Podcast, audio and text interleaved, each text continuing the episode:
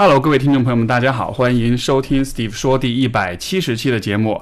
呃，首先这一期节目是我们春节之前的最后一期节目，所以说也应该是在年三十之前左右发布。所以在这个地方就先祝各位听众朋友们还有观众朋友们春节快乐啊！然后我们今天的嘉宾是界面新闻的文化频道的记者林子仁，所以欢迎子仁。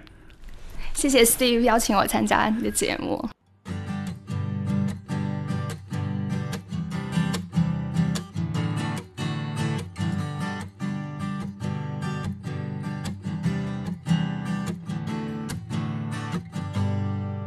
好，欢迎欢迎，跟子仁认识碰到也是上一次我们在那个忽左忽右那一期节目。就是录了一个有关这个龙虾教授的 这个，然后碰上了，所以我觉得我们有些观点，我觉得挺有意思的。今今天专门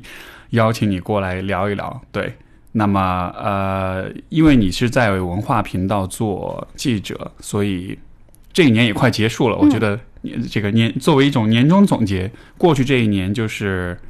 你印象比较深刻的选题有哪些？能说说看吗？嗯。我觉得，因为我们是聊龙虾教授认识的，所以就我想继续我们在那期节目上面还没有完全聊透的话题，接着聊下去。就我在那期节目上，我有表现出我对我对嗯 Peterson 教授的一些性别的观念不是特别满意，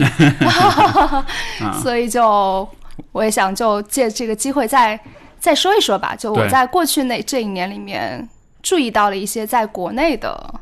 就是公众舆论场里面讨论的一些性别议题。对这个，我我也是因为这个方面，所以我其实特别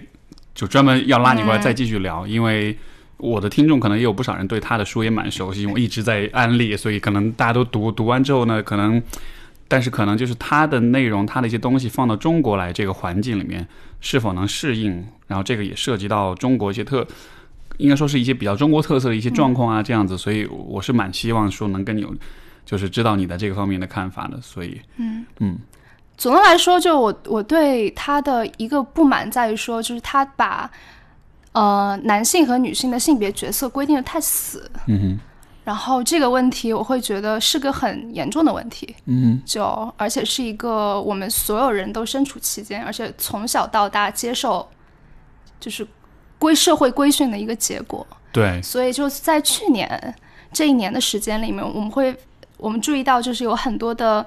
呃女权主义者开始指出，就是说国内的性别教育有很多的问题，嗯哼，或者说是我们一直接触到的一些就是童书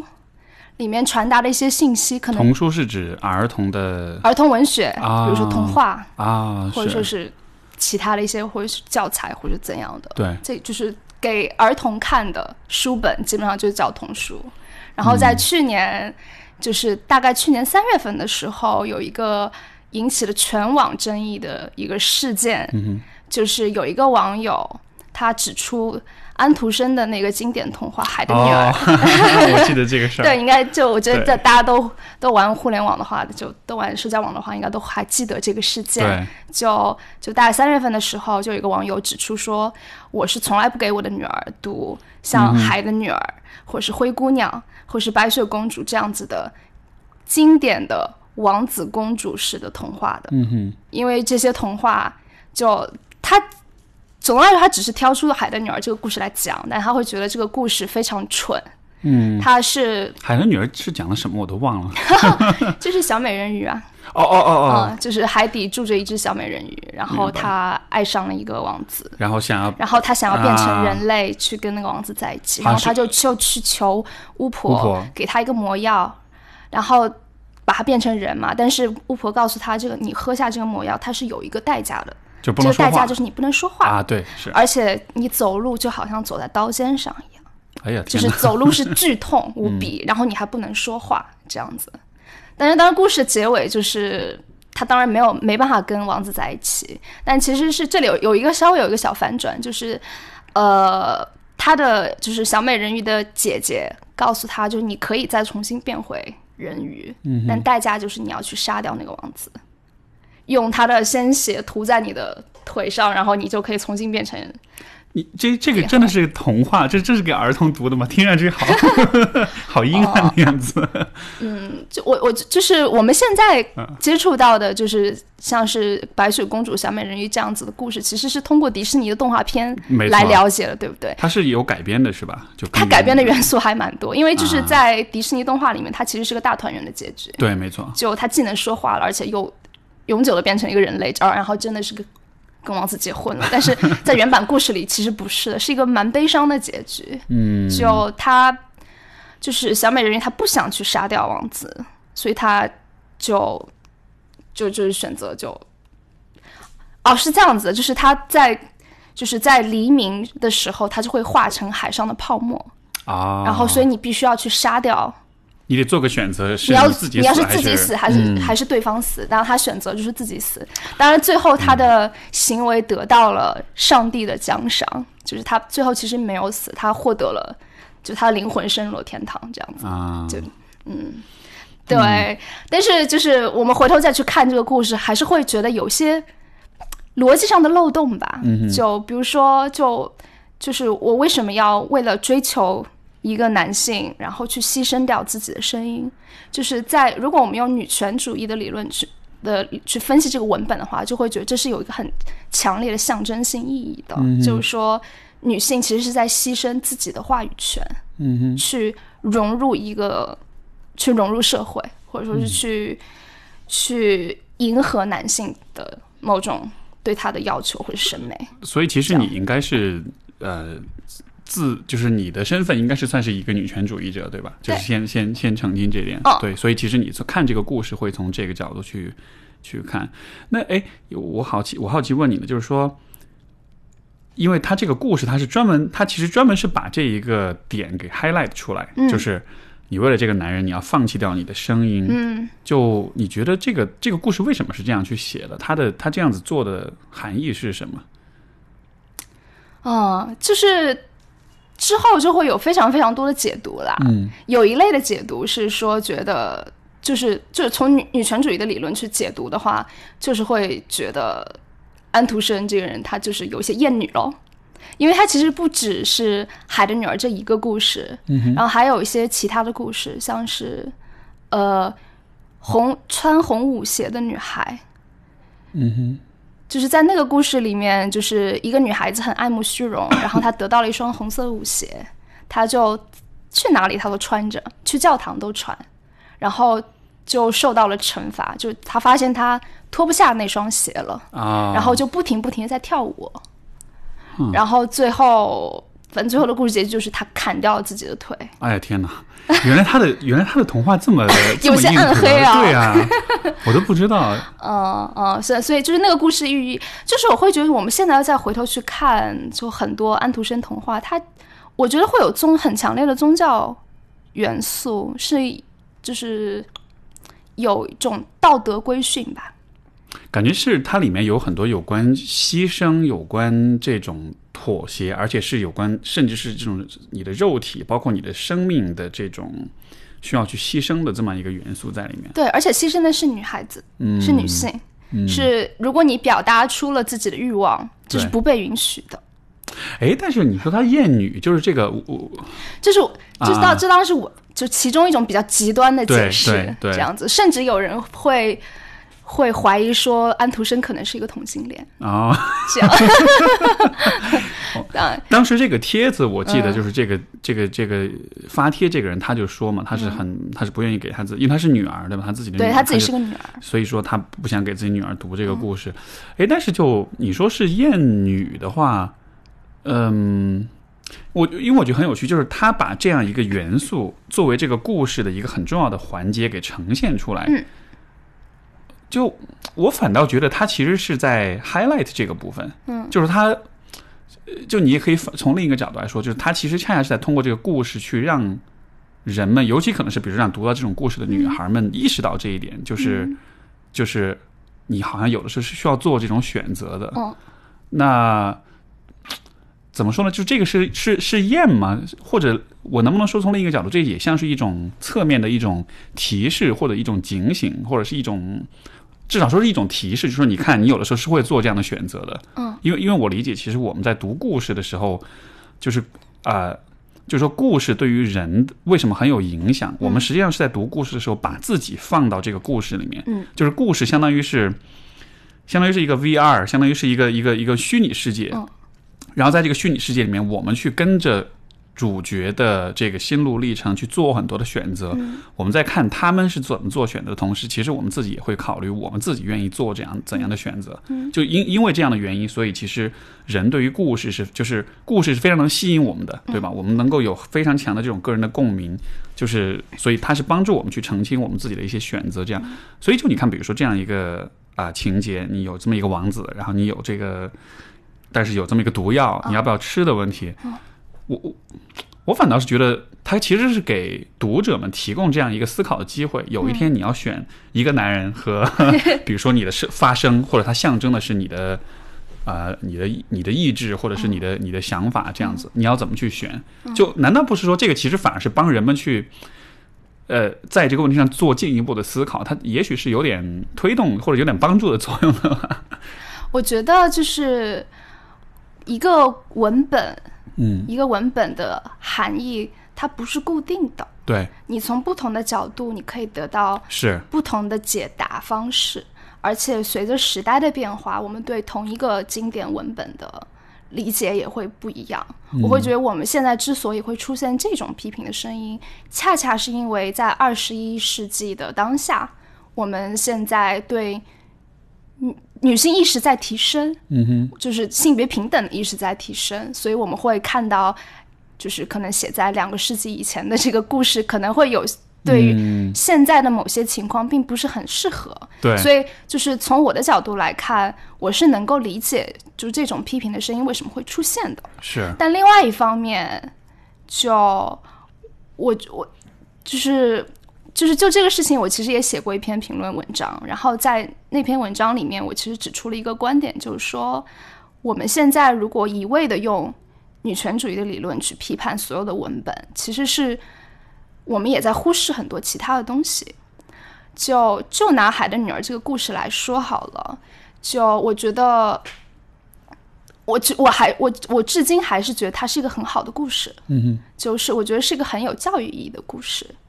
就而且最关键的是，是一个值得讲给男孩子的故事，因为我觉得就是他在里面的这个，就是最后，呃，小美人鱼她因为牺牲了自己而得到了回报，我觉得它是一个是有一个非常就是深厚的道德寓意在里面的。这个道德寓意就是说，你要怎么样去爱一个人？嗯哼，你你爱的人的基础是只是为了自己。还是你是你是会为对方考虑的，嗯，但这个故事就是告诉你，如果你是无私的，你在一份爱里面你是无私的，你也是，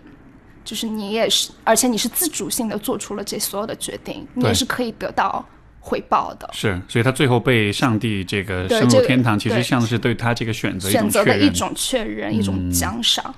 那我觉得这个这个道理，我觉得不是只是讲给女孩子听的，也是讲给男孩子听的。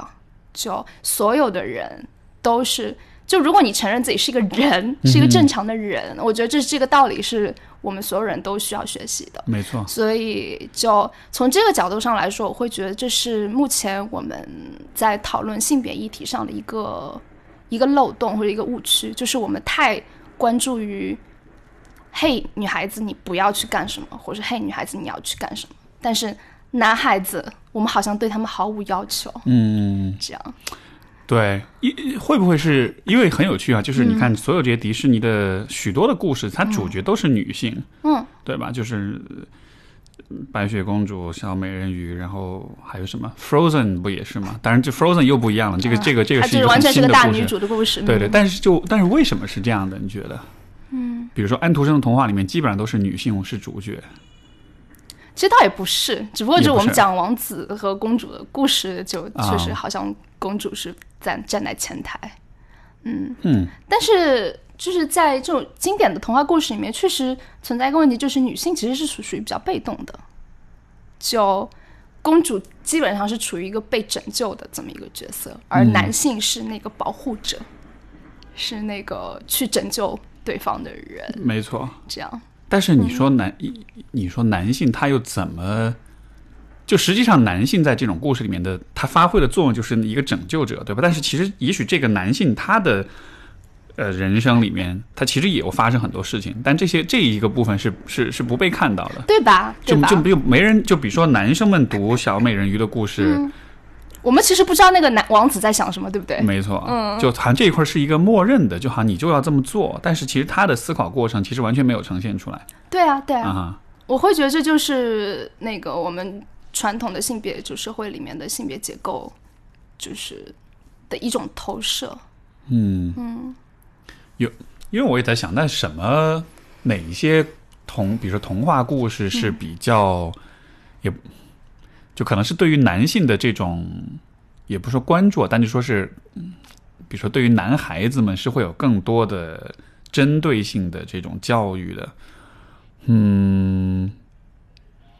也许像比如像《哈利波特》、像《指环王》这样子的，你我我不知道，你觉得这这这这种类型的故事算吗？就好像他的主角是偏男性的会多一点，可能男孩们看到那种，就就有没有可能对于男孩子的这种故事讲的更多的像是那种冒险、对历险历奇类那种，你知道走入地下城杀掉恶龙，然后这个拯救。拯救公主，对吧？超级马里奥也是这样的一个故事，对啊，对啊，对啊，对啊，就好像这就是一个就是非常典型的一个性别角色的一个分工嘛。对，就是男男孩子你需要去拯救他人，你需要去冒险，你需要去获得你的命运的奖赏，然后公主可能是其中的一个奖赏，这样子。但是女孩子就是你就乖乖的坐在城堡里等着被拯救，这样，嗯，有意思。所以好像女性更多的是那个被拯救的角色。嗯，那这个你觉得会不会就当然现代生活会有会有会有点不同啊？但是我在想，为什么是这样的？那有没有可能是说，在你呃，比如说工，比如说工业化之前的这个世界里面，呃，当我们涉及到要去，比如说战斗啦，要去冒险啦，就这样的一些活动本身，可能就是男性去。承担的会更多一些，因为这也许也是跟不管是社会分工也好，或者说是单纯说从这种身体的这种，嗯呃这种特性，对吧？男性的这种可能在力量上，在身体上，也许是，所以你看古往今来，其实打仗都是男人打仗会比较多一点，就是有没有可能也是有这样的一个背景在里面？所以这种故事它会有一个这么一个区，这么一个划分。对啊，就就我刚才说了嘛，就是故事其实是。对某种社会现实的某种关照或者是反应，它像是一面一面镜子。因为因为就是这个女就是女权主义角度这种批判，我我我能理解她的意思，但是就呃我不完全的反对，但我我也不完全认同，因为我始终是觉得啊我们在考虑性别的时候，性别只是是这个社会一个层面对吧？我觉得我也会很关注的，比如说。从环境的角度，从社会分工的角度，从生产方式的角度，所以我始终会觉得有似乎是有这么一个因素在，就是大家会说这个，比如说封建时代这个男女这个分工，好像这个性别的角色是很不平等的。但是另一方面，那个时代的生产方式，它确实又是在一定程度上，它确实是就好像是有这么一个区分在，男性从事的工作和女性从事的工作是很不一样的。你像今天就是呃女性的地位得到提升，那也是和生产方式有。有有有不一样，对吧？就是女性更多的进入这个呃，进入职场，而且现在的现代社会的工作，它其实不再那么的重体力，重视体力，而是智力。智力。所以说，其实女性在很多领域其实会地位得到提升，甚至有些领域它是超过男性。嗯。所以就是，就这个，我觉得这个语境好像在，我不知道你是怎么看，就是是不是会在女权、女性主义、女权主义的这种批判当中，它可能。是不是不太注意？没有没有没有，也会讨论，是吧？也会讨论。就呃嗯，对，我去年呃社会科学社会科学社科文献出版社有重有再版一本非常经典的女权主义理论的书籍，叫做《神圣的婚爱》。嗯哼，是美国的人类学家呃李安艾斯勒，我如果没有记错的话，嗯，他写的。然后他实际上就是。分析了从古至今的，嗯，神话是他一个很重要的切入点。就他分析了，就是为什么古代的神话是这样子规定性别角色的。然后他就是关照了，就是我们社会就是就是人类社会的它的这个历史的进程，就是就 exactly as what you said，嗯嗯，在工业社会之前，可能我们处于农业社会时期，那确实就是呃体力或者说是就是是个非常重要的一个就是生产力吧，就生产力的来源就可能就在于就是你你能不能做很多对，活，体力活活干活。那在这样子的一种社会结构下，当然男性他天生具有更多的优势。嗯那所以很自然的，当时的这个社会分工、性别分工就是按照这样子的一种形式来。但是随着我们进入了工业社会，就当体力不再那么重要，当智力或者是人力资本才是更重要的一个一个社会发展的一个要素的时候，其实就是这个之前的这套桎梏已经不存在了嘛。那所所以，我们其实看到女权主义运动也是，就是基本上就是从十九世纪开始的，没错，就就差不多就是在工工业社会开始的时候，就是这个就是这个女权主义的意识也开始觉醒，是然后一直延续到现在。对，就是我是蛮看重这个，就是生产方式对人的影响的，个非常所以非常大。对对，所以、嗯所以就我我不知道这会不会说，就是我们呃，在比如说像在呃社交媒体上，像微博上，就大家讨论女权主义，因为因为有的时候我关注有一些博主，他们也声称自己女权主义者，但是、但是我觉得很多时候这种讨论，它还是停留在一个它单纯只是性别的层面，嗯，然后就是我就觉得我并不反对这个话题，但是我只是觉得有的时候确实它讨论的很浅，它始终还是停留在就是男性跟女性这个性别的层面，但它其实不太考虑到经济的发展，考虑到生产方式的这种变化。所以说就，当然这个我也知道，可能我不知道你们的，比如说这种从女权主义的这样一个大的一个，我们说一个圈子或者一个群体来说，是不是其实也有分很多不同的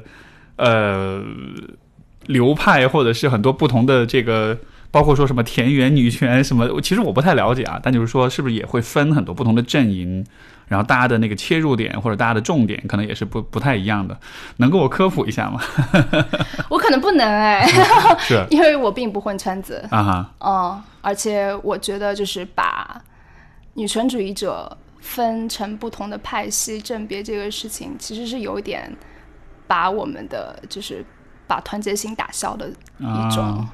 一种手段。是我我自己是不认可的。制造人民内部分对裂。对对对对，嗯 OK，嗯，那那你自己怎么？但是你总是会在不同的议题上，或者是不同的一些维度上，是有一些偏向性的吧？还是说，因为这个，我觉得，比如说在同一个呃视角之下，但其实大家对于一些具体的问题的这个看法可能会有差异吧？那你怎么去做这个区分，或者去了解不同的人的？呃，就像比如说，我们说这个政治上有左呃偏左和偏右，对吧？但是左跟右它里面其实也会有就是极左极右，或者是温和派，或者是怎么样的。那那没有这种区分吗？对于你来说？嗯就我觉得每个人都会对社会议题有自己的看法吧。就我并就我并不是非常在意，就是我处在这个光谱上的那个位置。嗯哼，嗯，这是一个有意识的选择吗，就是我接受教育的结果吧，大概。是吧？嗯那因为不是所有人都像你这样，对吧？就我的我我至少我的看见的是有，也许有一些人是很愿意去定义自己在这个光谱上的位置的，或者说他们很强调说自己是这一个某一个派别当中的某一个位置。就显然不是每一个人都像你这样会、会会会不去选择、不去定义自己的位置。那你会怎么看待这样子的人呢？呃，怎么样去看待？就是很就是有些人他会很强调说他要定义他自己的位置，他的在这个光谱上的位置是在哪里，嗯，而且包括他可能也会对和和自己位置不一样的人，他可能也会有批判啦，也会有这种不认同啊这样子的。那嗯，你怎么看呢？嗯，我觉 啊、我觉得就是发生这个事情没错，嗯，就每每个人都都有自己的权利去去说自说自己相信的东西，那就，then go for it，就 OK，你你就你就为自己的主张去去辩护嘛，是这样就然后我们有能够有不同的不同的碰撞出来，我觉得这是件好事情。反正我会觉得，如果就是一定要说。女权这个事情的话，我其实其实都不一定是女权。我觉得所有的意识形态当中，好像都是有这样一种区分吧。所以，我就我问这个问题的，我其实是好奇说，就是为什么有一些人在，因为每个人都会有有些观点、有些看法，然后都会去发声。但是，就我注意到，就是有一些人，嗯，在这个过程中，他比如说像你，就是说你不你会不你不会刻意的去定义自己的。这种位置，你不会给自己贴上这样的标签，但是有些人他会这么做，所以我其实是好奇，就是这是怎么发生的？人们为什么会有这样的一种区分吧？所以我就因为你说到你是，也许你是接受教育的结果，那是不是说你的某一些观念有影响到你，所以你有意识的选择了说我不要去占某一个具体的位置，而是我要保持一种嗯比较客观，或者说一个就是一个一个具体问题具体问题具体分析这样一个姿态，就是是这样一个选择的结果吗？嗯，我觉得我需要去澄清一下，就我就如果你说就是我不给自己贴标签，我觉得不是特别准确，因为我确实会给自己定义成是一个女权主义者，我也会给自己定义成是一个自由主义者，嗯，这样这个是标签吗？是，当然是，这个当然是，对，但是嗯，但是我会对其他不同的看法，我会去听，嗯哼，我会想。去知道就是我们为什么会起分歧，嗯，我会对这个分歧出现的原因会很好奇，嗯，这样子，我觉得就是你刚才质疑的那类人是那些我不想听别人声音的那些人，就是我我我我占了这个标签，我就我就觉得别人都是错的，明白？这样，这就是嗯，从沟通的角度来说，就是他们就是那种拒抗拒沟通的人。就是他紧紧抓住他紧紧抓住自己的标签，而就是觉得其他的视角和立场都不值得去考虑，那就是这种是我反对的。嗯，这样。你觉得？因为这个我也觉觉得特别有意思啊。就是其实不管在讨论任何一个问题的时候，我们都会遇到类似这样的人。那就我其实也一直在想，就是是什么会让人们会紧紧的抓住这样一些标签？因为因为，因为首先，我觉得我是非常，我非常认同你的这个，呃，是就是这样一个选择，就是说是你是保持对所有的视角都是开放的。虽然你有你自己的一些比较明确的一些立场，但是你并不抗拒去听别人的视角。就这个感觉是一个挺合理，而且其实我甚至会觉得这应该是大家都应该这么去做的，对吧？但是是什么会让就是人们那么的？封闭或者那么的抓住自己的一个东西，然后紧紧不放，呃，不管是说到性别的议题也好，说到我觉得还有一个很典型的状况就是，就是就是我们跟我们上一辈人之间的那种关系。你看很多中年人他的思考也是这样子的，对吧？所以就这个是一直我很觉得很好奇的现象嘛。什么让人们固执和封闭？你是心理学家，你应该可以从心理学角度来解释这个问题嘛？嗯。我觉得可能是跟人的那种经历有关系，就是说，可能是出于人们在恐惧的时候会比较容易紧紧抓住一些东西，就他抓住他熟悉的东西。比如说，说到父母的这个问题，为什么中年人会显得越来越封闭？因为现在的这个社会，中年人是脱节的，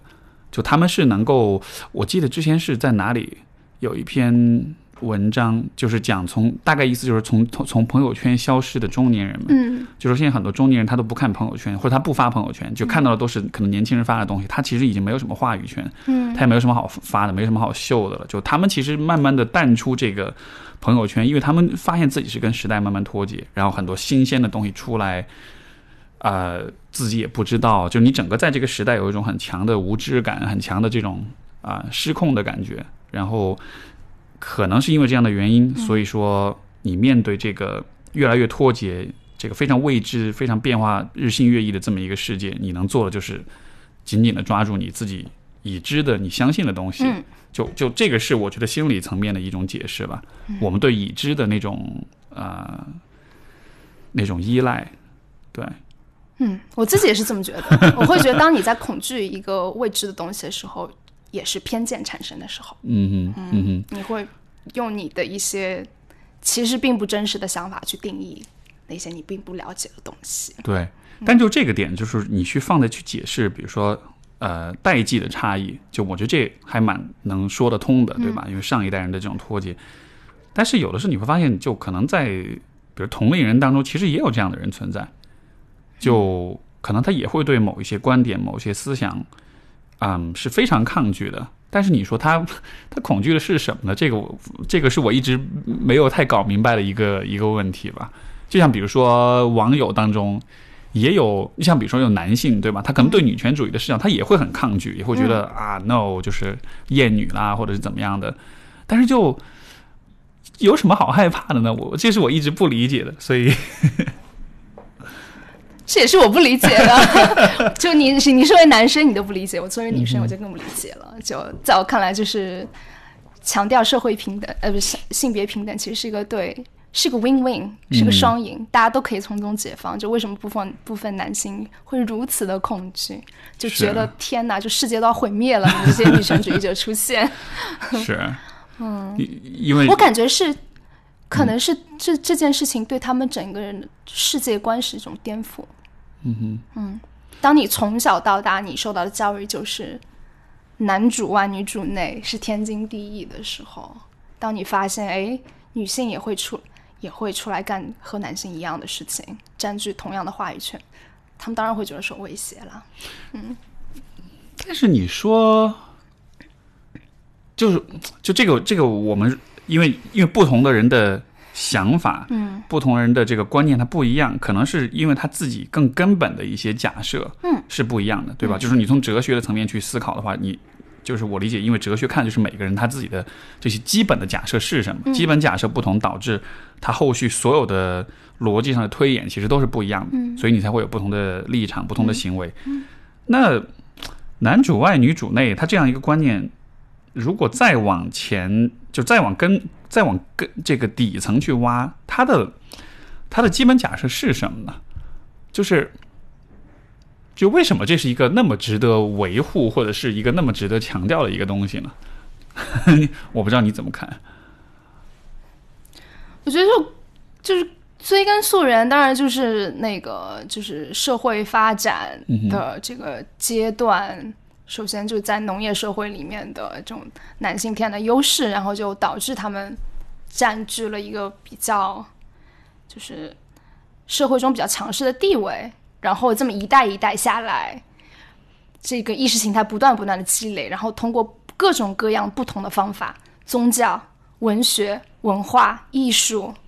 就这整一套的人类的建构出来的东西，来去维护这个。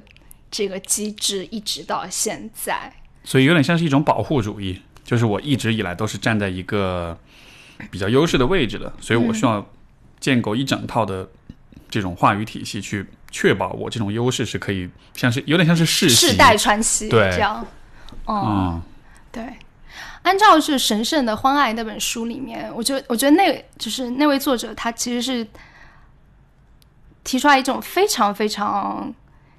激进的看法了，就是他会觉得，呃，就是性别不平等，其实从根本上反映的就是这种，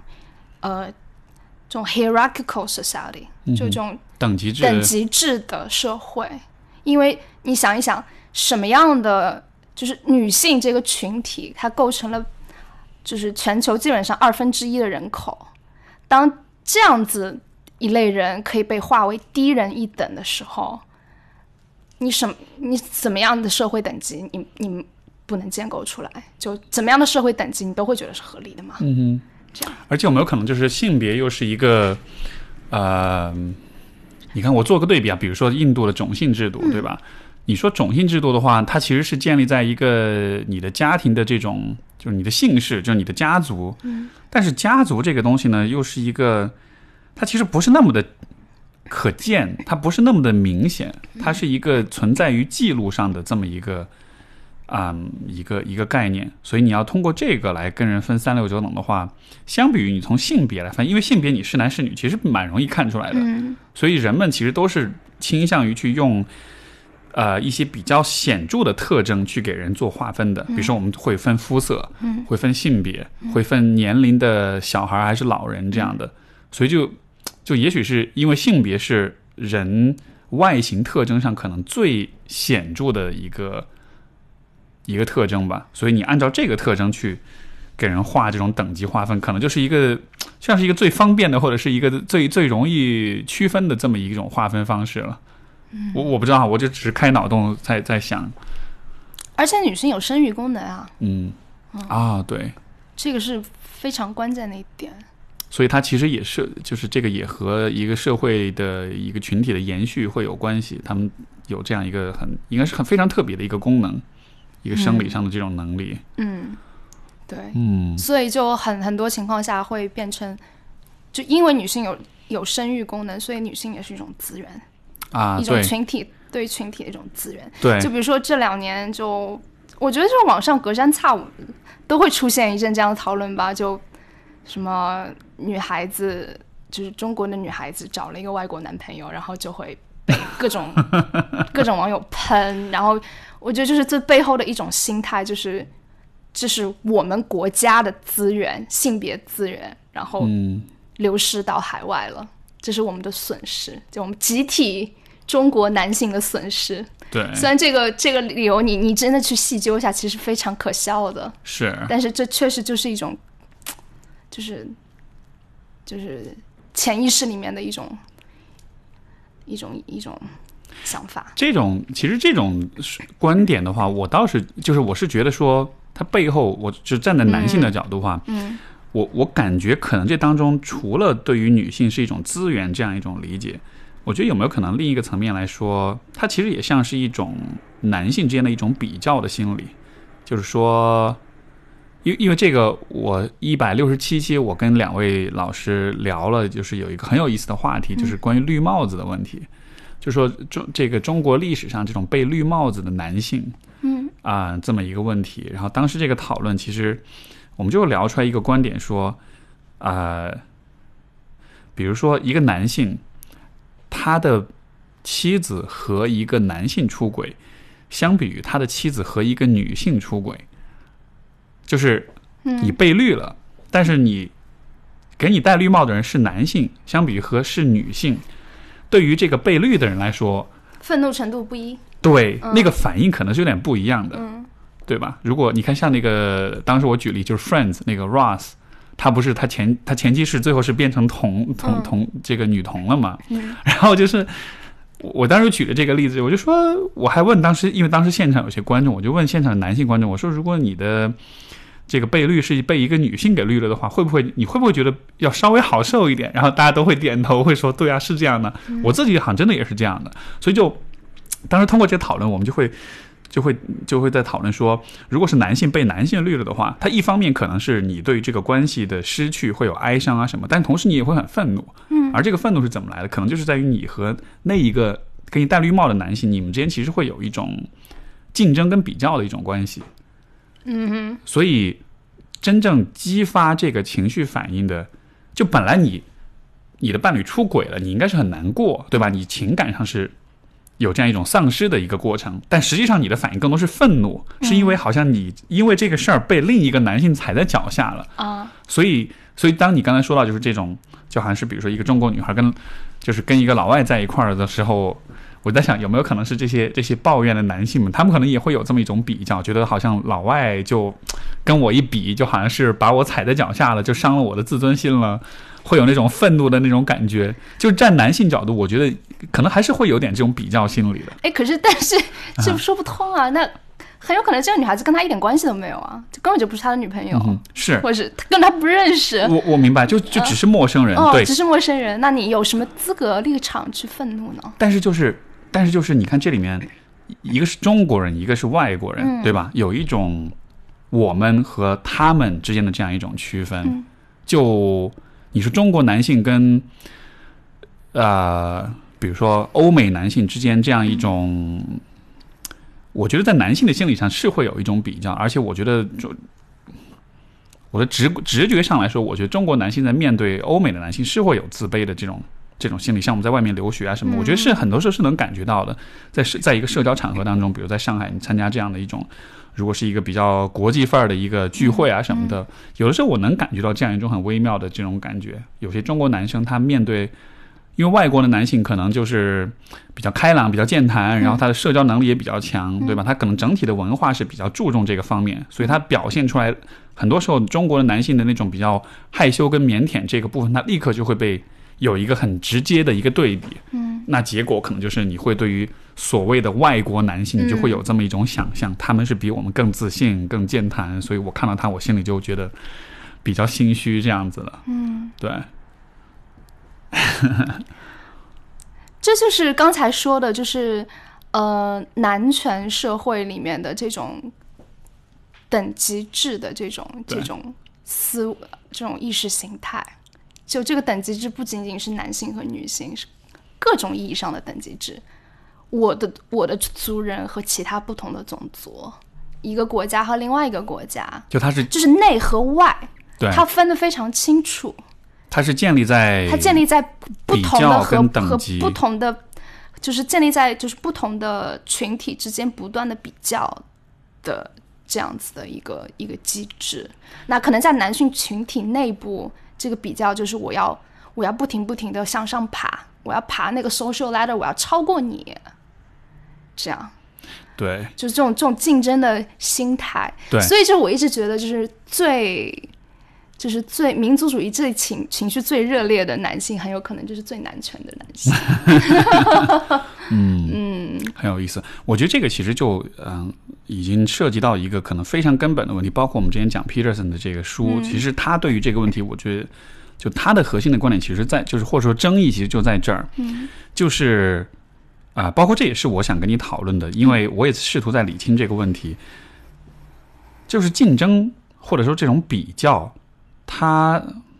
它到底合不合理？它到底应不应该有？嗯，因为你说从一个层面来说，像你刚才讲，对吧？就是如果是男权社会很讲这种比较竞争，这才导致我们会有各种各样的划分，这是带这会带来压迫，这是会带来嗯不平等。但是另一个方面，呃。如果一个群体或者一个社会当中没有竞争的话，没有任何的等级的划分的话，好像这又是不太可能的。嗯，包括在很多领域，在很多的啊啊事情上面，其实我们就没法 function，我们就没法工作。嗯，对。那所以，所以那要怎么看待这个等级跟竞争的问题？嗯，我我觉得，我觉得竞争是人类的天性。就相相信你，你是心理学家，你肯定就是更能够。用这种心理的理论去去去证实这一点，而且是男性女性其实都一样，都会竞争，都一样，大家都会竞争。就我觉得这是天性，就你你是没法去磨灭它的。所以，绝对平等的社会，我觉得是是一种乌托邦，这个是肯定的。但是，我觉得现在我们的问题是在于说，嗯，就是很多人他不具有平等竞争的资本。而且我是因为一些很莫名其妙的理由去剥夺了这些资本，比如说你是女孩子，就那当你有当你的爸妈还有儿子的时候，他们会把家庭的资源更多的倾向男孩子，这就意味着你当你进入社会的时候，你得到的家庭支持就会比你的兄弟要少。对，这就是一种。不平等，这就是一种不合理。就好像是起跑的起跑点，对你的起跑线就要比比比别人往后。那在这种情况下，你要进入竞争的这个这个状态的时候，就是那你天生就是跑的比别人慢嘛。嗯，那就是我觉得，就是我们现在想要试图去。去去纠正的其实是这个问题。明白，就是其实竞争是可以存在，但它是不是一个 fair game？它是不是一个公平的游戏？公平的游戏，这个其实是很重要的。对啊，嗯，所以性别在这个当中扮演的就是一个，它其实就让这个游戏对于很多女性就一开始就是就是不平不平等的，是没错。但嗯，那我就我我就我就故意这个 play devil's advocate 啊，那就。就女性，因为涉及到一个很重要的问题，就是生育。嗯，所以其实，比如说我们说到说到职场的竞争的话，这就像是一个有点绕不过去的问题，因为你确实就得停下来那么。确实，就大概就一段时间，一两年的时间，你肯定会受影响。对，那那那这个你怎么看呢？就这个，这个能不能说是一个，就其实是没法避免的。对，但我觉得就是，嗯，这个问题我们也讨论了很多，不好意思，其实讨论很多了，而且老实说，出路就现成摆着，嗯，就是国家要承担起自己的责任，嗯。否则我们为什么要有现代国家呀？就是说，从政策上需要去照顾，需要去补偿、去弥补。政策上，而且你真的是要拿真金白银去，嗯，去购买。是，是不是说是像比如说北欧国家这种，就是会有产假呀，会有就带薪产假这种？对啊，对啊，就是各种社会调研的结论非常明显了。就当一个社会性别越平等。Which means，当国家政策、国家对女性生育的补偿政策越好，然后，呃，要求男性承担起更多的育儿责任的社会，它的生育率是最高的，越高。嗯，所以我们可以看到北欧国家的生育率就相相对全球来说其实是最高的。那最低的哪些社会？就东亚社会，中日韩基本上就是手牵手吧，就对，嗯。就在这些国家，性别不平等，然后国家对女性的生育也很少有支持，然后，当然对于职场来说，就是确实就很多人的提出来一个反对意见，就是说，那我们企业也是要吃饭的呀，就你要求企业来就去雇佣那么多女性，那当女性都去生孩子了，谁来工作？所以就是在这种情况下，就是是国家应该出场的时候，嗯，就国家应该去花钱去补贴。就是现在其实这个好像更多的还是由企业来承担这个问题。对啊，所以现在国就国内大家吵得很厉害，就是因为会觉得对企业好，就是对雇主来说很。就是他们没有这个 incentive 去做这些好的事情，因为对他们来说，他们就是要承担更多的人力成本。就这个其实是企业的利益和这个事儿其实是相冲突的，完全相冲突。所以其实你要让他们往这个方面去提供更多的福利，就相当于是你从 从资本家手里抢钱的样子。嗯，对。然后现在再进一步导致的结果就是变成女性阵营之间的内讧。嗯，就是。一部分未婚的女性会觉得你们这些已婚女性，然后什么，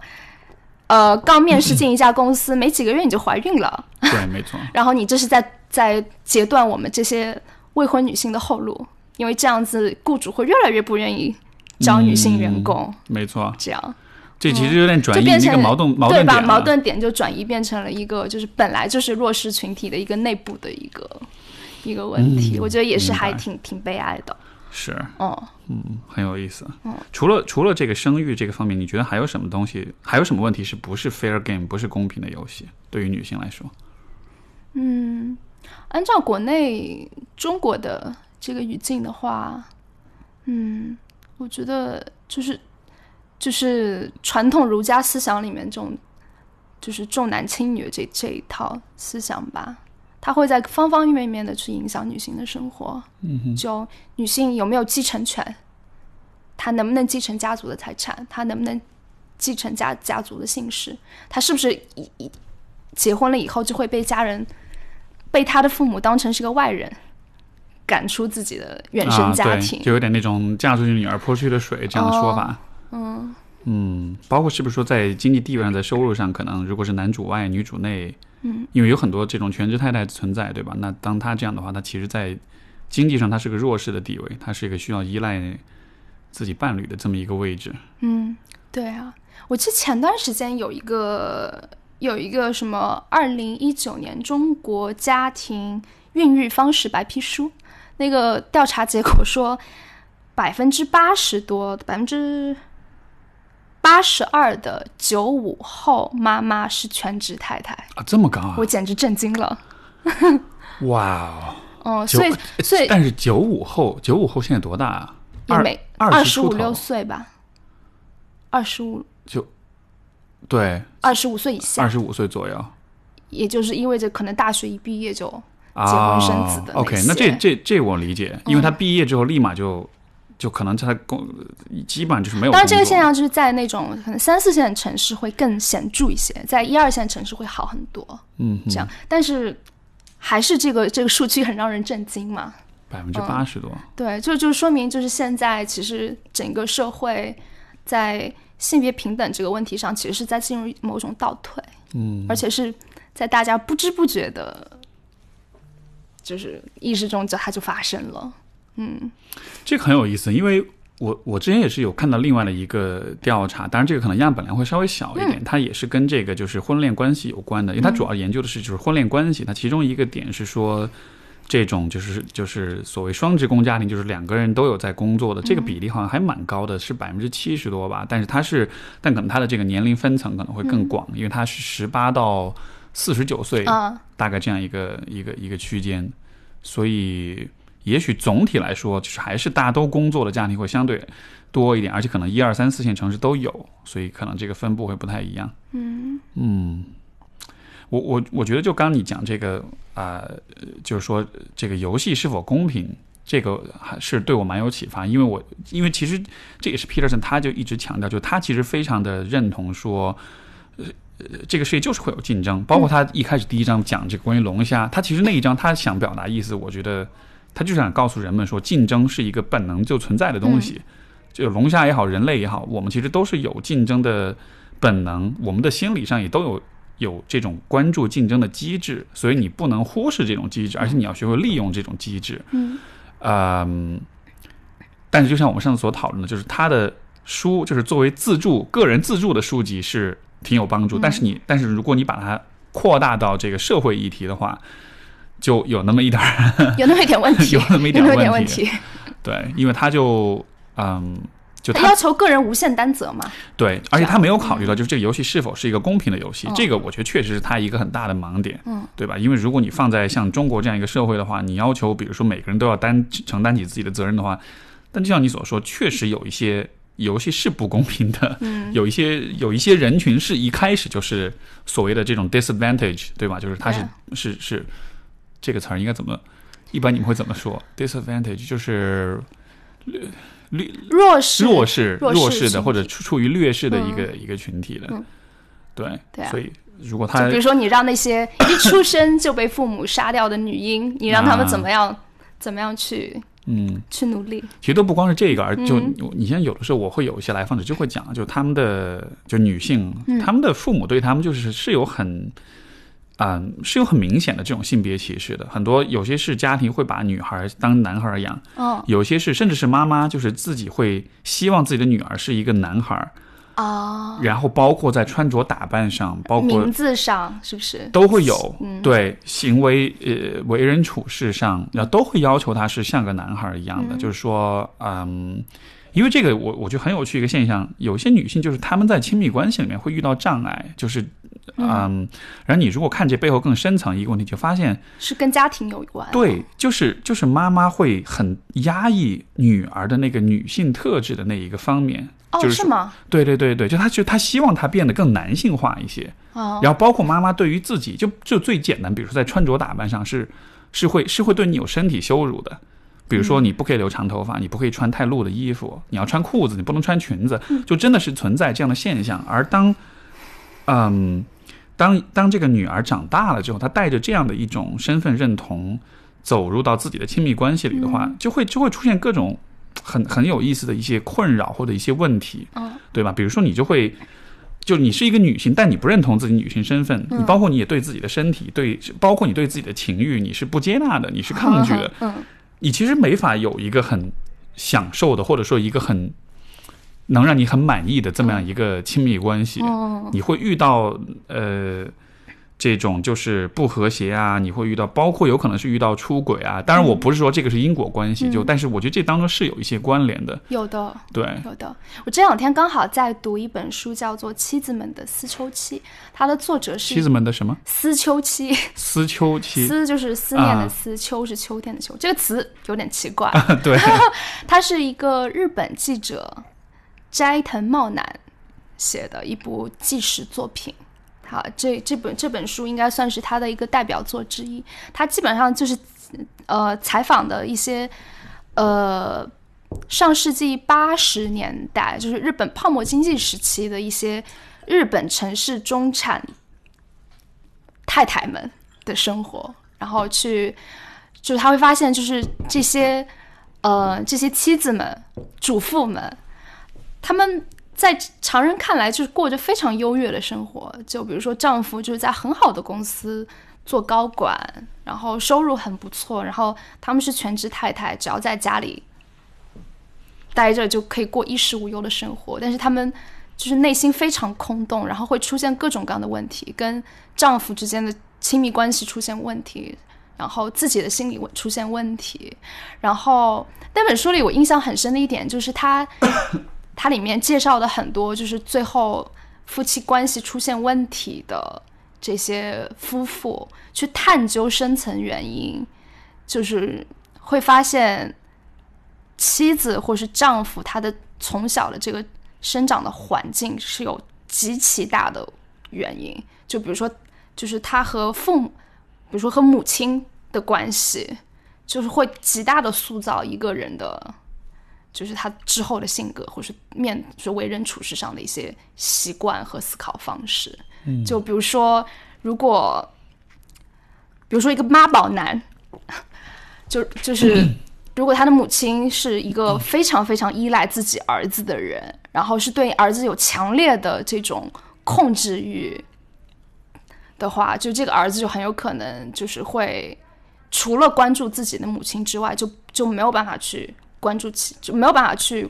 关爱其他人，所以会就导致会就会对他的妻子非常非常的冷漠，嗯哼，这样就之类之类之类的，所以就会觉得还蛮有意思的，就对，就说明你。就可能你的小时候会是真的是一个非常决定性的一个阶段，就决定了就你今后你会变成一个怎么样的人。而且我觉得都不光是说小时候，而是你看像比如像妈宝男这样现象，就是他的这个儿子跟妈妈这个关系其实是一直存在的。嗯，就说啊。因为你看小时候是比比是是比较精神分析的这种视角，就是说我们是看童年成长的经历。但是如果更更更后现代一点的这种治疗流派，像家庭治疗，他其实会他会认为很多问题是 ongoing 的，是就是正在发生的。对，所以你看，比如说儿子跟妈妈的这个关系的话，这个在很多家庭当中，它就是一个依然存在的一个状况。对，就是。小的时候是妈妈和儿子这个关系，长大了之后，妻子进到这个这个家庭的这个系统里面来了。但是妻子的进入并没有带来一个相，就是大家的角色跟关系并没有一个相应的调整。妈妈跟儿子依然是妈妈跟儿子，而没有变成说是，呃，丈夫、妻子和婆婆，就他没有完成这样一个关系的转化。所以说，像你说这种很冷漠啊，还是什么，就有点像是，你可以理解像是大家没有那个角色，并没有因为。生命周期的推进而转变而改变，我依然是在扮演儿子的角色，而不是说丈夫的角色，或者说一个至少说一个成年男性的角色。而你说这种妈宝男他很冷漠，我觉得这很正常，因为因为你不觉得其实小孩子总体来说他就是冷漠的嘛？就我意思就是说，他其实不什么人是冷漠，冷漠的人就是他只干只顾他自己，自己的人，他不需要考虑别人。从这个标准来说，其实小孩子都是偏冷漠一点的。嗯，就说他不是说他有意这么做，而是说他本来就是关注自己会比较多一点。嗯，因为我们都是被照顾的那一方。嗯，只是我们长大了之后，去慢慢学会说，我们也要去感恩别人，去为别人付出。嗯，但总体来说，就是这个这个所谓的冷漠，其实它就是一个一个阶段性的一种特质吧。对，是婴儿发展、心理发展的一个必经之路吧。对。就就这个冷漠，它其实背后我觉得就是自我为中心。对对，小孩子是更自我为中心的，然后只是社会化的过程让我们知道说，你需要去对考虑别人的感受。对，就如果你要你要融入社会，要融入社会，你需要懂得去照顾别人，去为别人付出这样的。所以你说这种妈宝男，我觉得他就像是就也很悲剧，因为他其实自己作为一个人，他也就是不完整的。对，而且他就困在这个角色里了。甚至说他想出来都不一定出得来，嗯，就是因为你有一个很强的一个一个 incentive，你有一个很强的动力，就停留在这个角色里面。不管这个是这个这个动力，有可能是来自于这种孝顺啦这样一些说法，嗯，也有可能就是来自这个关系本身。这个妈妈可能她就是形成这样一种依赖，嗯，就是如果你离开我，如果你抛弃我，我就是变成受害者，然后道德绑架，然后这样子，而且而且。而且经常你会看到的一个状况就是妈宝男的妈妈，这个妈妈她自己的婚姻可能又会有很大的问题。对，就她其实又是在儿子身上去寻找一种婚姻当中的一种补偿。嗯，就是所以就一环一环的，一环一环的。对，而这个妈宝男跟他的妻子关系不好，而这个妻子生了小孩之后。这又会成为一个新的一种相互的依赖，嗯，这种依赖可能你想在一代一代一代就会这样子，一直有这么一个角色上的错位，所以就 这个往远了想，我觉得还蛮可怕的。对，细思极恐。不过有一个问题，我其实想问问你，我不知道你对就是婴儿心理发展就是有多少研究？就我在读那本书的时候，就是。那本书，他他不断不断的去 quote，就是心理就是心理分析师的分析嘛，然后提出来一个一个，他不断提出来的观点就是说，孩子在零到三岁的这个时期是一个非常 成长非常关键的时期，在这个时期呢，你如果不能够得到母亲非常非常好的关照和照料，就如果你一直在这个时间你没有办法。母亲如果没有办法，就是时时刻刻的去满足你的需求，对，会给你造成很大的不安全感，对。然后这种不安全感会带到你的成年生活里。然后我我我我就在想，就是为什么我们就是这里如此强调母亲的这个角色，是不是其实也是这种传统性别分工的一种残留思想？这个很有趣，就是呃，首先我的观点是我我不认同这样这样一个说法。然后啊，为什么会有这样一个强调呢？这个其实是和就是所谓就是依恋关系理论有关嘛，就是这个 attachment theory，就是依恋关系理论是也算是现在国内反正这个怎么说呢，心理学科普比较比较比较大众的，比较大家都知道依恋类型有焦虑型、有回避型、有安全型这样的。呃，但是我是觉得这个理论的呃它的解释效用是有点被高估的，是是是过就是是是有点是有点过誉的一个理论。因为它这个，因为这个理论最开始提出来就是说，是来自这个 John Bowlby 的他这个实验嘛，就是说他们一个陌生人实验，就是说你把一个小孩放在一个房间里，然后他妈妈离开这个房间，然后这个妈妈离开一段时间之后再回来，回来之后你会发现小孩子就会有不同的反应，有些孩子就是会哭闹。然后就是抗议，很焦虑。有些孩子就是会抵触妈妈，就我不我我不就是因为妈妈从房间回来之后再去抱他。有些小孩就会很抗拒，还有一些小孩呢，就是会哭一会儿，但哭完之后，然后又会和妈妈就就又抱在一起，又很安静这样子。所以说他是根据这些小孩子不同的反应，就把人做了区分：焦虑型、这个回避型，然后这个安全型依恋。就它是根据这么一个实验来来来得出这样一些观察。嗯。但是我觉得，就是依恋理论有一个很大的问题，就是什么呢？呃，就是如果你看人类整个发展的历史的话，核心家庭这种组成方式，并不是一个一直以来最主流的一种一种家庭构成方式。可能在现代社会是，嗯，但是其实，在你说人类整个进化进程中的很长一段时间里面，其实人类的婴幼儿的照顾，很多时候都是一个。由大家族，或者是由部族，由群，由整个社群共同分担的，嗯，这么样一个工作，也就意味着一个婴儿他从生下来，他的主，他的这个照料人其实不是只有妈妈，嗯，就是很多时候可能是有其他的，比如说你的姑姑呀、你的奶奶、你的外婆，其他就是你的大家庭当中的其他的这些亲属，他都要是他都是要参与的，嗯，对吧？因为因为依恋理论是很强调说。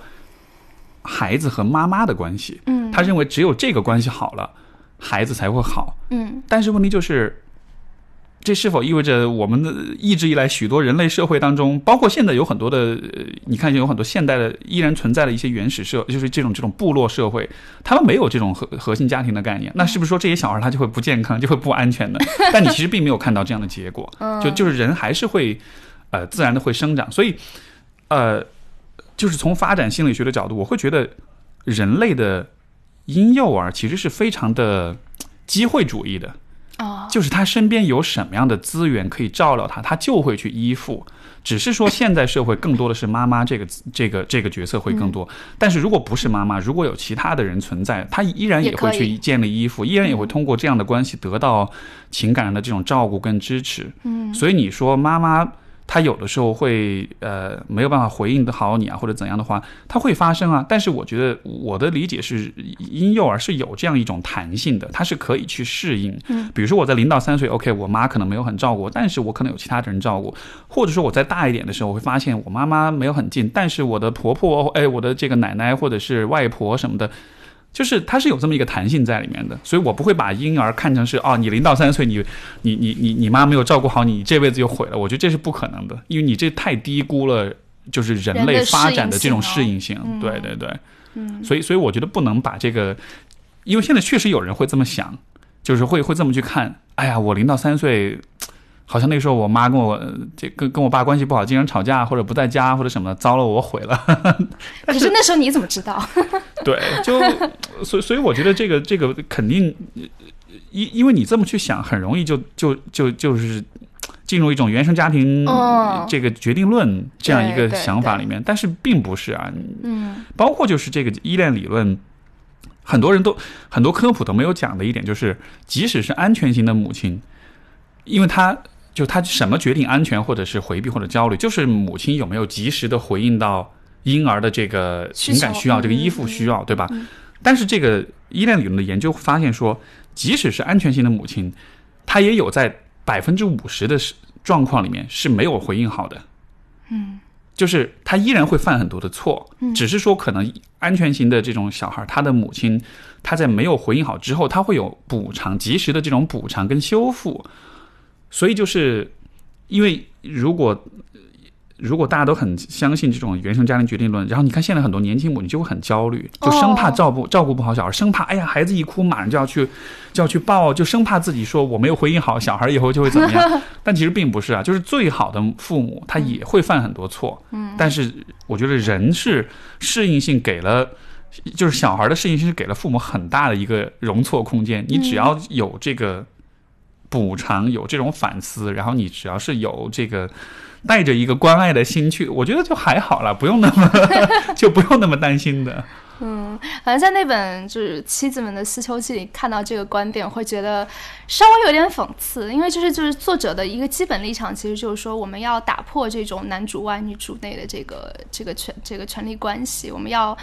因为就是无论男女，其实每个人都是有。社会需求的，就我需要得到社会的认可，这是构成一个人健康的人的一个很重要的一部分。那就对于部分的全职太太来说，他们出现心理问题，可能恰恰就是因为，就他们没有办法在更大的社会里面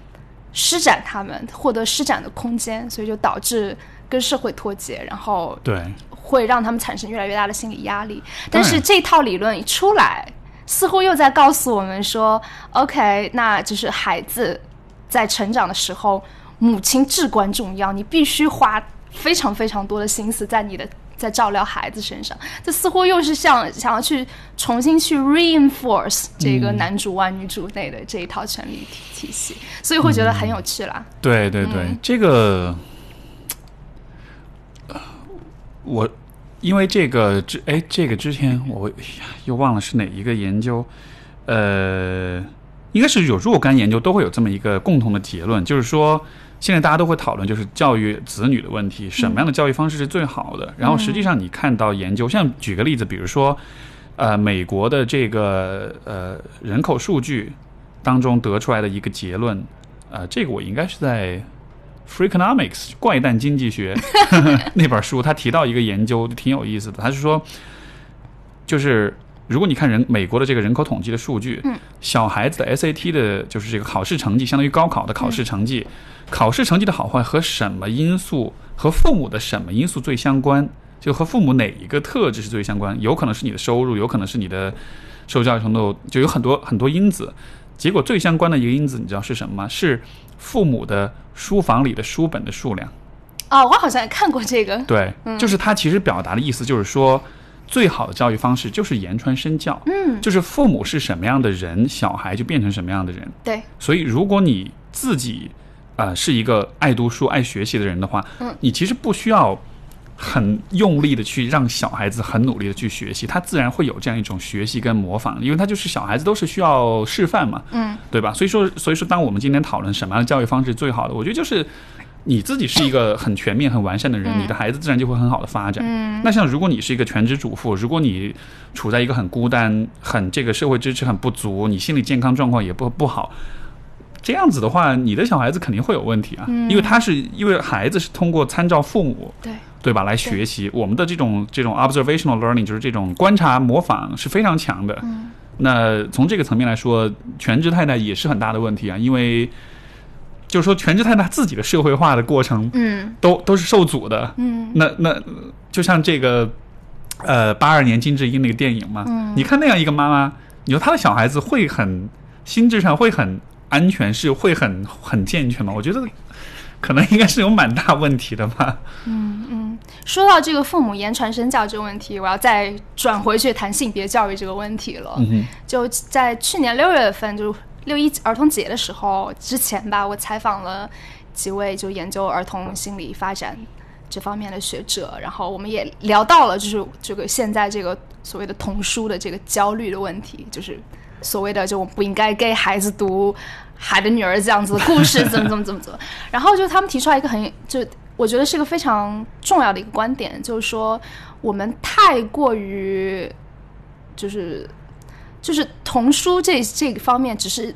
只是儿子呃，只是儿童接触信息的一个环节而已。但其实最重要的就是他父母是怎么做的。嗯，就是比如说一个母亲，她是一个很有性别意识的母亲，她会有意识的去过滤掉她的孩子能够接触到的这些性别的信息。但是如果他的父亲是一个有传统的性别观念的人。然后他对待他的母亲是 OK，你应该去做这个，你应该去做那个，你应该无限的满足我的需求。那就这个孩子他看到了这些，他要如何去去去相信书本里的这些才是真正的知识呢？才是真正的才是真正的道理呢？没错。就所以就是其实父母的这之间的 interaction 以及父母自己本身的价值观，其实可能对孩子的影响其实是更大的。对。我觉得非常大，就这个，因为基本上就是父母，就是我们人生可能前面几年到十几年，就他给你提供一个最直接的一个示范，一个 role model 嘛，就包括对于男性来说，呃，你像我做有那个我那播客就是 manly 那个播客，我们其实就有一期就谈过这个问题，就是很多。你看，现在很多年轻男性和他们的这个父亲的这个关系当中，就是父亲在很多问题上，其实他提供的示范都是不足的，对对吧？就是父亲是怎么对待母亲的，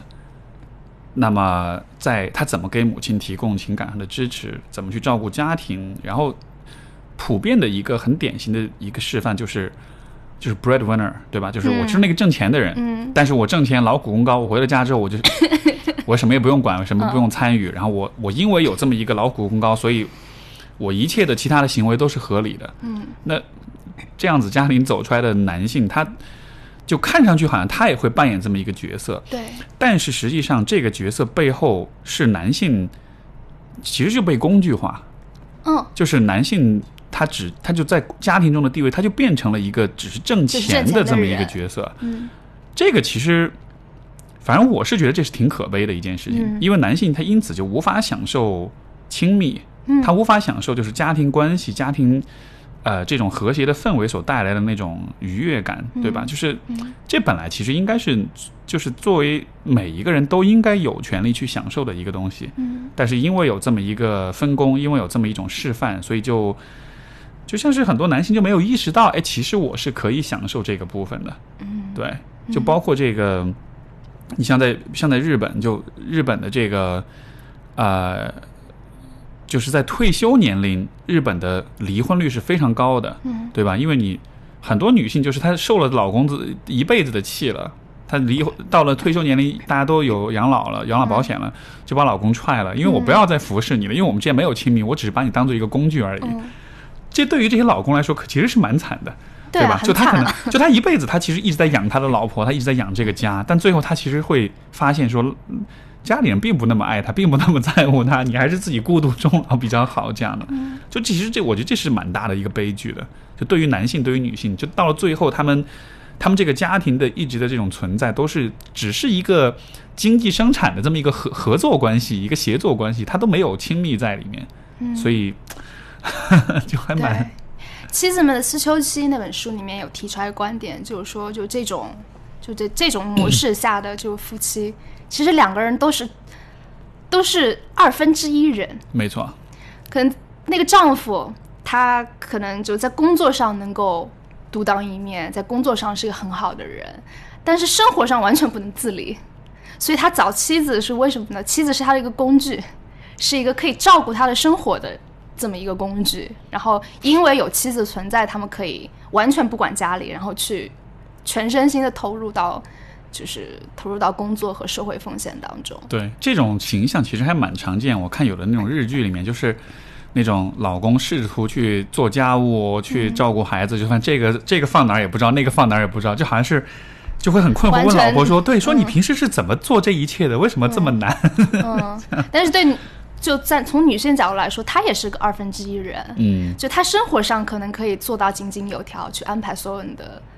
日常起居，但是他的工作上、事业上，他一无所有。没错，所以他走出家庭，他不知道该怎么办了，就没有办完全没有办法独立，他只能依附于家庭，依附于自己的丈夫，他也是不完整的。所以这两个不完整的人。之间如果还没有很好的情感的联系，就你你难以想象他们能够一起生活很久吧？是，而且这样子其实对于他们的后代来说，这也是很大一个问题，不好，对吧？如果你是男孩或者你是女孩，你其实首先你肯定是会对你同性的那一半的父母是有更强的身份认同，但是你其实学来的这个示范跟这种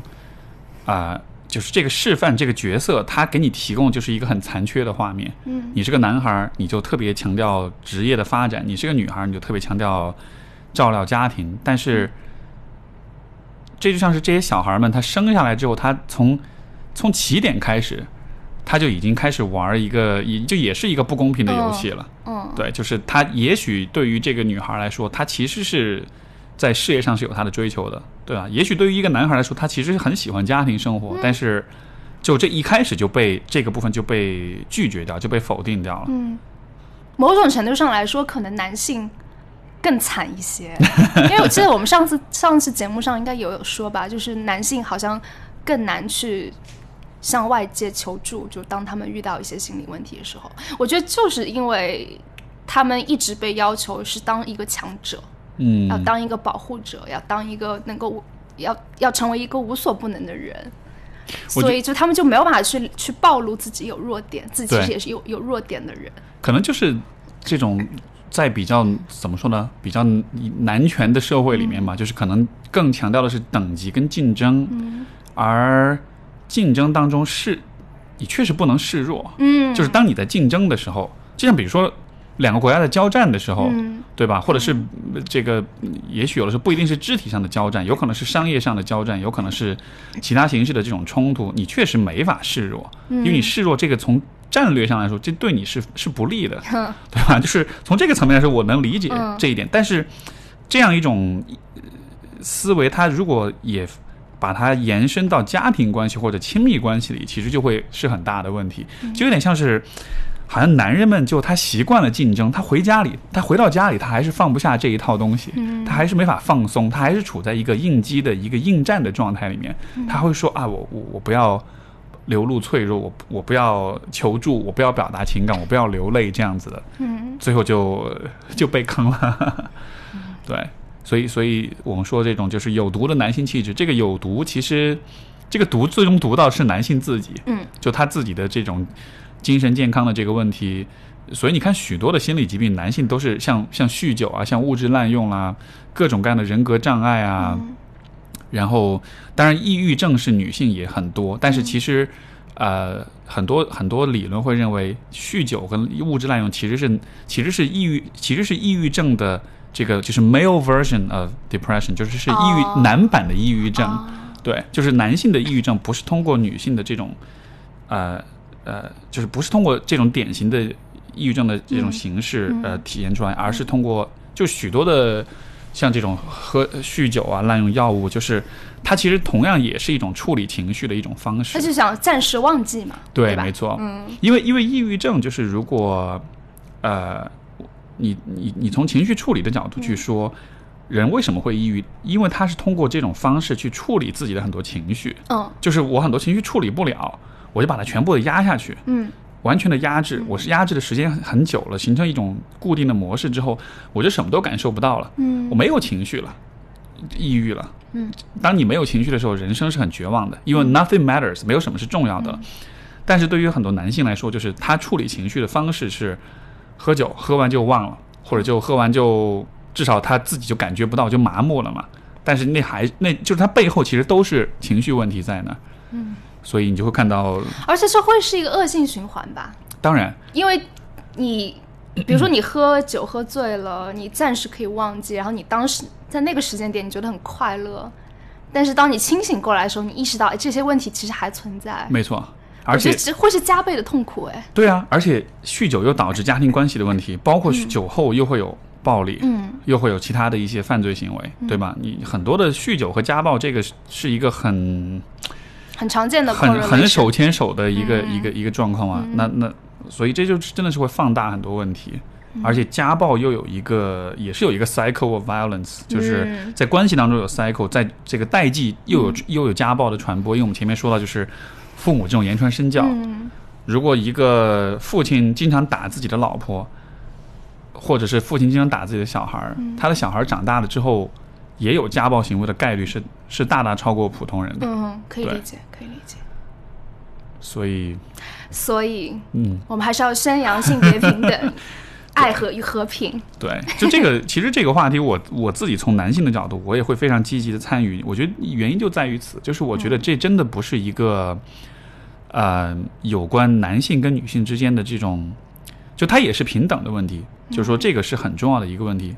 我我更多的是站在可能从我自己从男性的角度来说，这真的是一个值得关注的问题。就且不说你到底认不认为男女应该绝对的平等啊，或者什么，因为你知道很多男性他在这个问题上，他就我理解他。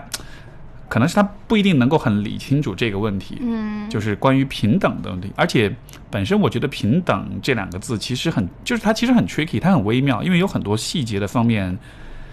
呃，你很难去说得清楚吧。但是我觉得在说不清楚的情况之下，至少就是男性也应该看到说，这对你有好处，因为这可以让你得到一个更满意的、更幸福、更快乐的生活，对吧？你的。嗯，家庭关系好了之后，这就是这个哈佛这个七十五年的跟踪研究，就这很清晰的数据，就是你跟周围那关系好，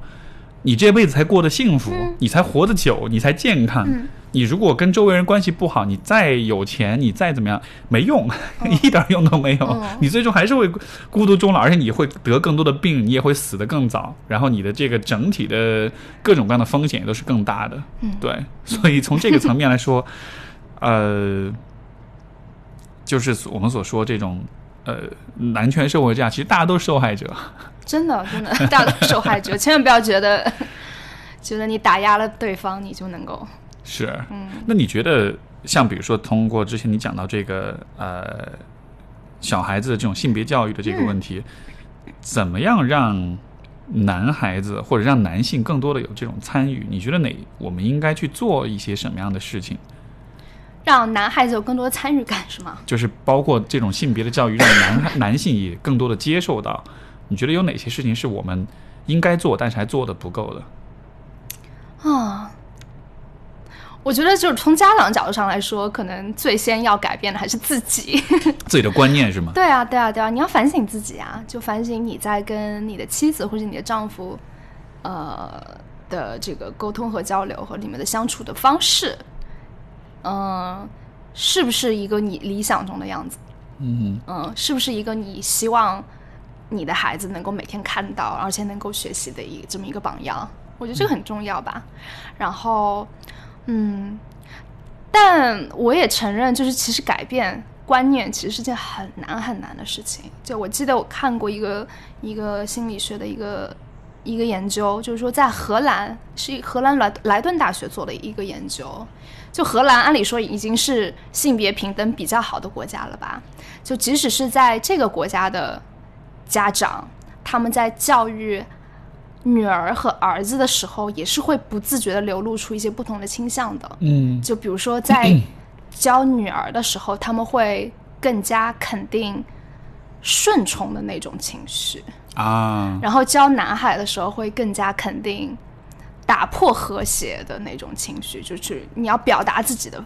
不满，表达自己的愤怒，他们会觉得男男孩子做这些是合理的。所以，所以这个就是你看这个女性从性格，因为大五人格那个划分嘛，就是说对于人格的一个量表。呃，大五人格里面其实有一个有一个很有一个项目就是 agreeableness，就是宜人性。嗯哼。而宜人性这个这一个维度上的话，男性跟女性之间差很多，对不对？应该说男女性格上的差异最显著，其实就是宜人性的差异。对，就其他方面都还好，但就是宜人性这个方面，就是女性是。但是这个又有一个很延伸出一个很有意思的一一个点，就是我们的，你像比如在中国，我们整体的教育的这个体系是倡导宜人性的。嗯。所以说，嗯。当然，这个宜人性是先天后天，这我觉得有点不好说。嗯，我们就假设男女之间的确有这么一个性别的差异的话，女性在现现代教育体制里面，呃，就好像是她会更容易适应一些。男性如果他宜人性更低，他更难以与人合作，他更有那种这种。反叛或者是这种叛逆的这种情绪的话，他其实在这个教育体系当中，他遭遇到的阻碍和困难也也许就会更多一些。嗯，对，所以就好像是有这么一个一个一个问题存在。当然，这个又又涉及到另一个问题，就是这个先天跟后天，对吧？它到底是先天是男性就是更。宜人性更低，还是说这是后天教育？像你刚才提到荷兰那个研究，嗯，这这个就又是一个很复杂的问题。而且西方社会可能跟东亚社会也会存在一些不太一样的地方。嗯，没错。我觉得要还是具体问题，还是要具体分析为好。嗯，没错。因为这个，对对对，你说你说这个很很重要，因为呃，你像就是欧美国家，它对于因为这个以前是我看过一个跨文化的研究，就是说欧美国家对于青少年对于小孩子的激励，它是以鼓励为主，嗯，而东亚国家是以批评为主。嗯，比如说你考了一百分，嗯，你的美国的父母会说太棒了，我为你感到骄傲。然后中国的父母会说不要沾沾自喜 就他会始终给你让你觉得你还做的不够好，就通过这种方式来激励，对吧？但是你说如果是在在这个，所以在在东亚国家，可能那种。呃，那种宜人性比较低的人，不管是男生女生，他感觉就是他得到的打压其实会更多多一些，就好像是他得到那个，也许那种伤害、那种挫败感，也许会更强一些。嗯，就不知道吧，可能是有这样一个一个一个区别。嗯嗯，做跨文化研究应该会蛮有趣的。嗯啊，但是这个跨文化研究有一个问题，就是你。中国、日本、韩国，不就包括中国，就这么一个国家，它又太大了，它其实又很复杂，它又有很多的这个呃具体的状况在里面。包括你说像美国，大家老觉得啊，美国就是西方就怎么样，但是我前阵子就就有看过一本书，我没有没有读，但是简介我觉得非常有意思，它是讲这个美国的小镇文化。啊，对，就是美国中西部很多小镇，他们当地的那种文、那种、那种就是生活方式跟那种文化观念，你发现其实比中国还要中国。哦，是啊。对，就是就是，比如说我的一，我是一个农场主，我的这个啊继承产业，对吧？我对于外地人的排斥，然后我对于家庭这种传承，我的这个遗产要继承给谁？然后就很多观念，你觉得好像中国，而且就现在中国反而是经济发展了，所以其实人口流动了之后，这些东西反而是在逐渐的被打破，反而是在美国，在有些地区，就它其实特别保守、特别传统、特别封闭的。看来保守在哪里都是保守的样子。对，自由倒是有不同的形式。没错，所以就很有趣，就是我就感觉到最终其实不是说这是个东方跟西方的问题，是人性哦。是，我觉得就是生产，就是很大程度是环境跟生产方式影响了，就是人最终。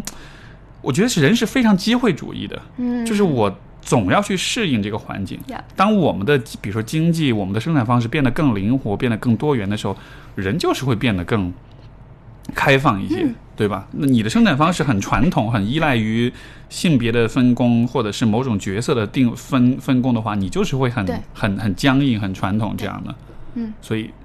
所以就像在中国，比如大城市跟一一二线城市跟四五线，嗯。城市的这种区分，我觉得也是，嗯哼，完全同意。是，所以任重而道远，好吧。这个这这个这期节目，我因为我估计很多朋友也是回是春节之间在听，所以可能你因为因为这个春节期间，我觉得很多年轻朋友们也是会必然会遭遇的一个事儿，对吧？就是可能家里人会跟你讲啊，关于结婚啦、相亲啦、女性啊，男性也会有，对吧？就是这个生孩子呀什么的，在节目最后有在这个方面能不能分享一些这个这个问题要怎么去面对，或者是怎么去处理？有没有一些你？这个作为过来人的经验建议。Oh my god！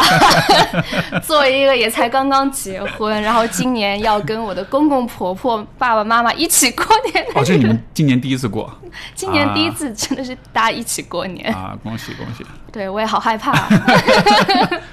那你会你会担心吗？接下去会发生什么事情？这种？嗯，就是结婚这关已经过了，那接下来就是生孩子这一关呀。就就就这个唠叨是永远不会停的，是换着父母就是层层加码的嘛。嗯嗯嗯，你完成了一个一项，OK，这个勾打上，然后下一项。对对对，哎，那你因为你看你像你在比如说结婚之前，因为你这种你的这种性别的意识，就这种性别平等意识其实蛮强的。那在这之前的话，当你面对家人在这个方面给你施加压力什么，你你会是怎么一个反应？你会去跟他们硬刚，或者是会去这种？辩论啊，这种争辩啊，这样子会有吗？会，对爸妈之后会比较放松，然后好像可以什么想想说什么就说什么。是，嗯，但我觉得就是我是，嗯，我应该是属于那种，就是我觉得我这代人就城市里出生的独生女，我觉得是一个，我们再回头去看，应该是属于比较特殊的一个群体吧。怎么讲？就是，呃，重男轻女这套思想其实不适用了，因为父母只有一个女孩子，所以要把她当成，就是要要把所有的资源都放在她身上，然后要就是把她当成男孩子养，或者说或者说就是没有这个性别意识，就觉得你需要做到和别人家的孩子一样好。对，就是在，所以我我就我来说，我在成长的过程中。我其实没有什么性别意识的，就我并不觉得。我能否说，好像是这一代人的那种竞争激烈到大家已经顾顾不了你是男是女了。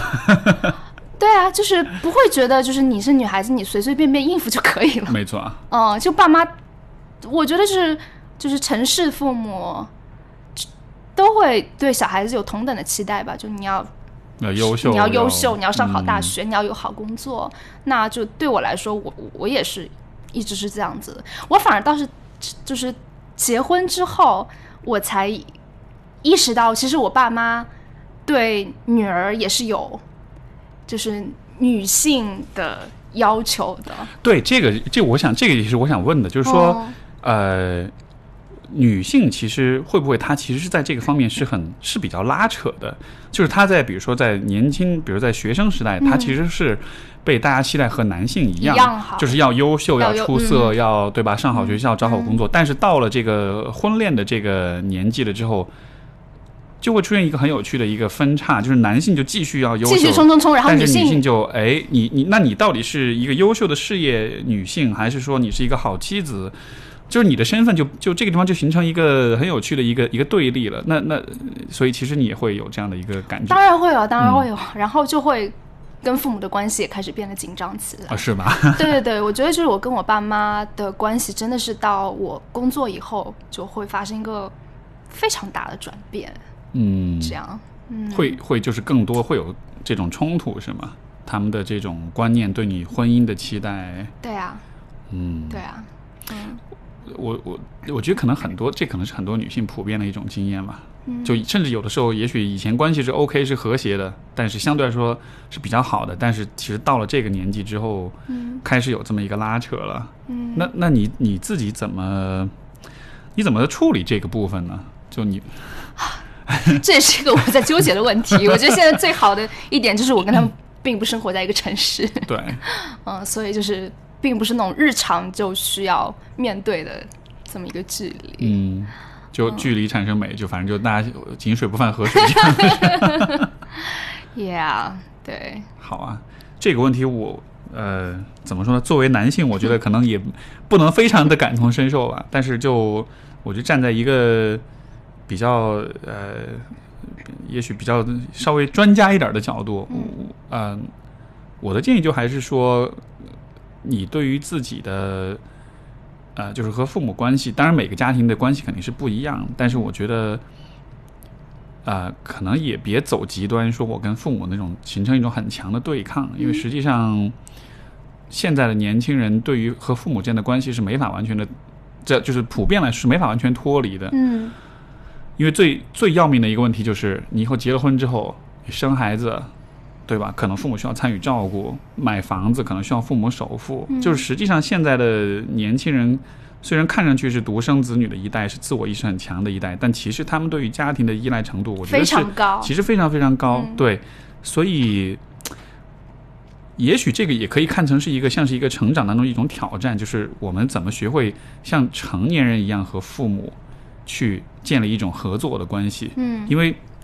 其实就是那个角色转化的问题。我们刚才讲妈宝男不讲转化，我觉得也许在成年之后。就是这，我们跟父母其实都需要有一个角色转变。就是一开始你是孩子跟父母，那么孩子面对父母的时候，他们的要求、他们的期待，嗯，你怎么去回应？你怎么去看待？对吧？你们之间的关系怎么去处理？嗯，就很多人还是停留在父母跟孩子这么一个角色里面。但是我是像我自己的经验也是，就是我现在跟父母，嗯。可能亲近不是最首要的一个点了，因为对于孩子来说，和父母亲近是特别特别重要的，是攸关生死的。但是我觉得，对于成年的子女来说，跟父母之间亲近这个事情的重要性，可能要稍微往后排一点。我觉得更重要的，可能还是大家相互之间的一种协作跟协调。嗯，就是我们都是成年人，然后我们之间的关系是。当然是有亲情，但同时我们要共同去承担很多的东西，对吧？就是你知道各种各样的这种状况，所以在这样的情况之下，什么样的方式是最好的？什么样的一种合作的关系是最好的？我觉得这就得真的是很理性的去看这个问题。嗯，你像比如说，像我跟我自己父母，呃，不管是事业发展的问题也好，还是这种婚恋的问题也好，就如果他们给我很大压力，而我是。呃，以一种比较服从，因为你知道有些人很讲孝道啊什么的，就这看上去好像是让你们显得，哎呦，你很孝顺，你关系很近。但是客观来说，这种合作方式是不利的，因为它会让孩子做很多就是不太明智的选择，最后的结果其实反而是不那么好的。嗯，所以就是。就是得理性一点，我就是关系中那种亲密感可能会稍微损失一点，但这个是一个我觉得是一个必要的代价，嗯，因为这样子你才能做更更好的选择吧，所以就其实跟你说的差不多，就是保持一点距离，然后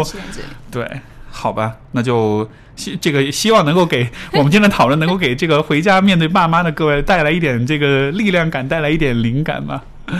对，好，那我们就。今天节目就到这儿，特别感谢子仁的分享。好的，也就最后也还是再次祝各位朋友们春节快乐。然后就明年是鼠年，对吧？对。啊，好，那就祝大家鼠年大吉，然后春节假期也玩的愉快。然后也希望明年能够继续得到各位听众、观众朋友们的支持。那么节目就先到这儿，谢谢大家，下次再见，拜拜。